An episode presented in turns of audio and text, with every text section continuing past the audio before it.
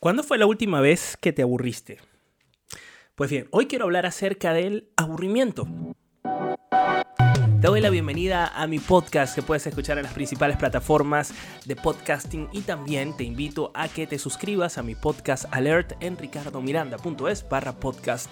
Hoy quiero hablar acerca de algo que me tiene reflexivo en los últimos días que tiene que ver con el aburrimiento. ¿Cuándo fue la última vez que nos aburrimos?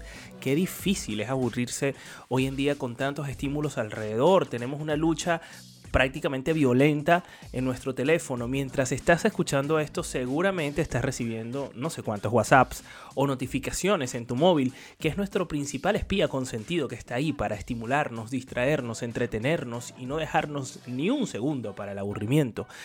Y no quiero demonizar a los aparatos electrónicos ni mucho menos porque, bueno, mi trabajo principal es evangelizar acerca de la tecnología, pero como todo, la tecnología no es buena ni mala, sino depende del uso que le demos. Y en este caso, el tema del aburrimiento es un tema que saqué a relucir en una conversación que tuve con una persona que me ha encantado conocer, una profesional como la Copa de un Pino, y para mí una de las académicas más brillantes que he tenido la oportunidad de ver y escuchar en los últimos meses. Además, una persona muy real, se llama Morela School, y a ella me la topé en una, en una masterclass que tiene en, en internet en donde habla acerca del propósito de la vida en el ámbito digital. Y me encanta porque, mm, pues también he estado leyendo, prácticamente me he convertido como en el embajador oficial en español de Byung-Chul Han, que es este filósofo surcoreano que está en Alemania y que, bueno, hace crítica desde el punto de vista filosófico de la tecnología. Pero claro, lo que me preocupa de su punto de vista es que, bueno, al final es que no te da ningún tipo de respuestas ni soluciones, ni tiene por qué dártela, porque al final es es un filósofo. Él lo plantea y tú tomas la decisión o las decisiones que tengas que tomar respecto al uso y consecuencias de la tecnología, entre ellos el, el peligro de extinción al que han sometido las tecnologías y las redes sociales y las plataformas digitales al aburrimiento. Es decir, el aburrimiento podría estar en peligro de extinción. Qué bonito suena eso, ¿no? Super clickbait, además. El aburrimiento en peligro de extinción. El punto está en que Morela sí plantea mm, soluciones. Y sus soluciones pasan por la eh, por complementar en vez de sustituir. Y eso me encantó porque no se trata de salir huyendo de las redes sociales ni dejar el teléfono para siempre ni pasarse un cacharro de teléfono que, que simplemente sirva para lo que realmente han sido diseñados los teléfonos que es hacer llamadas recibir llamadas Asimismo pasa con los relojes, o sea, el reloj fue originalmente diseñado para dar la hora, pero hoy en día es toda una experiencia de usuario que pasa ya hasta por monitorear tu descanso, tu sueño, tu salud, tu corazón, etc. Entonces, em, dicho esto, Morela, la verdad yo la recomiendo esa masterclass porque precisamente habla acerca de, eso, ¿no? De, lo que significa eh, nuestro papel hoy en día en, el uso de la tecnología y para que ésta no nos narcotice, como ella le define, ¿no? Cómo nos, narcotiza la tecnología. Y en este momento, seguramente durante este GoCamp revisarás el teléfono. Eso no tengo que ser un gran profeta ni tener unos dones especiales para, para, predecirlo. En cualquiera de los casos, me tomé un café con Morela cuando la desvirtualicé y pues nos encantó conocernos, hablamos muchísimo. Eh, Morela es una tipa con un nivel de profundidad eh, académico, eh, pues como para quitarse el sombrero en esta era. Y ella me decía algo interesante acerca del aburrimiento. Me dice, Ricardo, el aburrimiento es sinónimo de cultura. Un país con gente que no se aburre es un país sin cultura. Y eso me estremeció porque dije, no puede ser, como el aburrimiento va a ser sinónimo de, de, de, cultura, si en los últimos tiempos pues hemos definido el aburrimiento como algo negativo, como, como algo que, que, que, está asociado a la gente perezosa. Y en realidad cuando te vas a la historia te das cuenta de que la teoría de la gravedad fue mm, resuelta como un acto de aburrimiento. O, o bueno, ¿cuántos libros habrán surgido de un acto de aburrimiento? Yo, empecé este podcast preguntándote cuándo fue la última vez que te aburriste. Y yo hago un ejercicio de pensar cuándo fue la última vez que dije estoy aburrido. Y pudo haber sido a lo mejor cuando se me acabó la batería del teléfono, cuando no tenía señal o cuando estaba aislado tecnológicamente. Pero realmente el recuerdo que se me viene a la cabeza es cuando estaba niño, cuando pasaba horas aburrido ¿sabes? Porque realmente me aburría en las tardes, no tenía ninguna actividad. Además, leía en estos días un artículo precisamente que hablaba de eso, ¿no? Que en nuestra generación particularmente los padres no estaban obligados a entretenernos, es decir, no es como ahora que los niños tienen una agenda y un calendario de actividades impresionantes. Eso no quiere decir que nuestra generación no haya pasado, por supuesto que sí, pero yo no recuerdo a mis padres metiéndome eh, en un sinfín de actividades para que, para que no me aburriera. O sea, yo me aburría realmente y tenía momentos de aburrimiento que resultaban creativos, porque ahora pensándolo, de ahí surgían obras de teatro que yo mismo me, inventaba o obras con títeres que yo mismo producía en el momento en el que estaba aburrido. Eh, así que yo creo que sin duda le doy la razón a, a Morela. Eh, Morela School acerca de, esto. Y, no lo dice ella, ojo, es, es un paper que leyó que, que, no lo tengo a la mano ni, sé, ni sabría citártelo, lo podría investigar. Pero fíjate que haciendo un ejercicio básico, es decir, googleando aburrimiento, lo primero que me salta, por supuesto, es el Wikipedia. Y mm, algo que me llamó la atención es que aburrimiento viene del latín ab, que significa sin, y horrere, que significa horror, es decir, sin horror. Me, parece, me pareció súper curioso.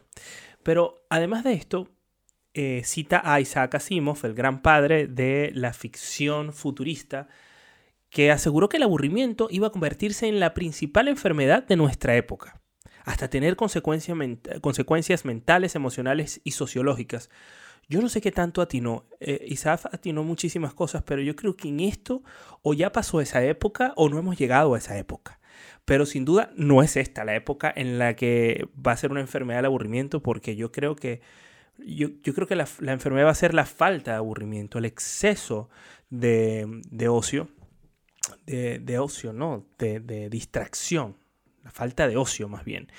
Eh, la BBC eh, de Londres mm, le da la vuelta, ¿no? Y mm, es curioso porque empieza con una frase de Víctor Hugo que aparece en Los Miserables de 1862. Y dice así, hay algo más terrible que un infierno de sufrimiento, es un infierno de ocio.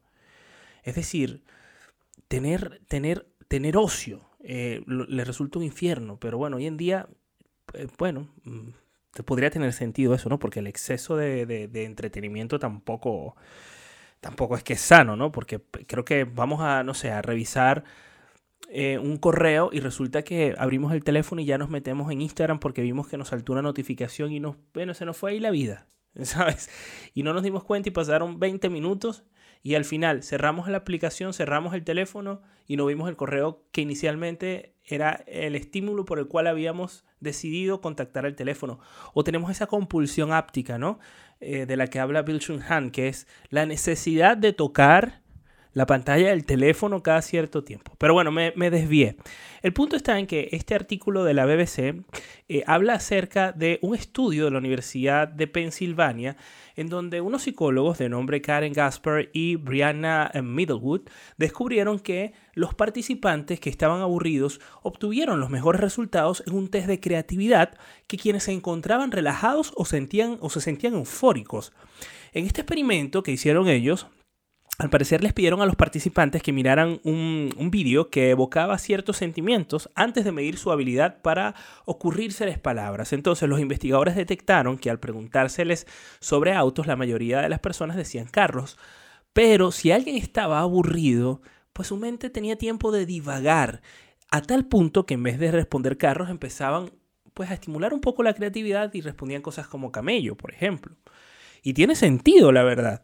En una serie de experimentos conducidos por los psicólogos Sandy Mann y Rebecca Catman de la Universidad Central de Lancashire, esto queda en, Estados Unidos, en el Reino Unido, perdón, le pidieron a los participantes copiar los números de una libreta de teléfonos antes de invitarlos a pensar en todos los usos posibles que se le puedan dar a un vaso plástico. Al comparar los resultados con el grupo de control, aquellos a quienes previamente se les dio una tarea fastidiosa, resultaron ser los más creativos. Em, y, bueno, de hecho ahora se me viene a la mente cuando yo trabajaba como empleado, bueno, no voy a decir la empresa, pero bueno, estaba trabajando como empleado y, pues sistematicé y eh, optimicé tanto el tiempo de hacer mi responsabilidad que me desocupaba y tenía horas libres. Y bueno, como tenía flexibilidad me ponía a hacer otras cosas. Y realmente fueron los, los, días más creativos. Porque claro, como tenía tiempo de ocio, me aburría y tenía que estar ahí, tenía que cumplir horario, pues al final terminaba creando cosas eh, eh, bueno, no cosas, terminaba creando formación online. Me encanta. A ver, en este artículo invitamos, nos invitan a hacer silencio. Y esto tiene que ver con tener un, pensamiento más creativo que es sinónimo de asegurarse de tener un tiempo para que nuestra mente divague. Y hay un especialista que dice que em, lo mejor es agendar momentos para soñar despiertos o para realizar actividades como nadar, donde tu mente es capaz de divagar sin distracciones electrónicas. También cita a Warren Buffett y Bill Gates, que son famosos por tener en su agenda un tiempo para sentarse a pensar. Bueno, tú dirás en este momento, bueno, ¿y en qué momento con esta dinámica que nos lleva la vida en esta sociedad al cansancio de la eficiencia, de la productividad, donde ser ocioso o estar ocioso aburrido es malo, es catalogado como negativo, ¿en qué momento yo voy a meter en mi agenda sentarse a pensar? Bueno, claro, tú dirás, Buffett y Gates son millonarios, pueden hacer lo que quieran. De hecho, en su momento el éxito, este, el éxito de una persona estaba planteado por el lujo que podía darse de no hacer nada. Y mm, hoy en día, más bien, las personas de negocios, pues como no, como no estén haciendo algo, están mal vistas. Bueno, si no, pregúntenselo incluso al fundador de Twitter que terminó renunciando bajo la presión de los accionistas por, bueno, porque este era un hombre que se iba de retiro a meditar. Pero bueno, eh, no sé si estás de acuerdo o no con el aburrimiento. Yo creo que sí, que debe existir. Hoy en día más bien debemos procurar eh, el aburrimiento. Cuando estaba leyendo el libro Sprint de Google para aprender acerca de esta metodología, me topé con, algo curioso que básicamente es la diferencia entre la metodología Design Thinking, que, en la que está inspirada esta metodología de Sprint para resolver problemas, para crear productos, propuestas de valor, servicio, etc. La diferencia fundamental entre el Sprint y el Design Thinking eh, está en que el creador del Sprint, que también es uno de los creadores del correo Gmail, se dio cuenta de que su gente pues no era productiva en las ideas que, se debatían en los brainstorming. Es decir, ellos ponían, se ponían a hacer brainstorming y no, pues todo lo que surgía ahí era desechable, a decir verdad. Pero las mejores ideas se le venían a la gente cuando estaban a punto de dormirse, eh, cuando estaban camino al trabajo, o en el bus, o comiéndose un helado, o como hay un, póster que por cierto está a la venta que me lo eh, pintó mi amiga Vanessa Yacono, dice, las mejores ideas salen de la ducha, en mi caso.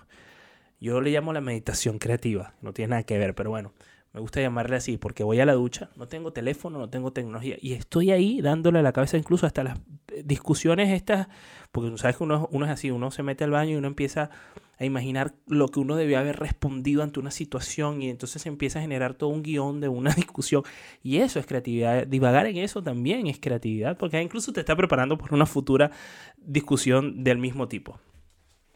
Pero bueno, Em, no quería pasar por alto este tema del aburrimiento que está en peligro de extinción. Por favor, saquemos tiempo para aburrirnos, para salir, para desconectar de la tecnología, de los estímulos, de todo eso que nos está llamando violentamente la atención a nuestro alrededor, que no necesariamente solo está en el teléfono, también está en la publicidad, en la televisión, en las vallas, en, las tiendas, en las compras.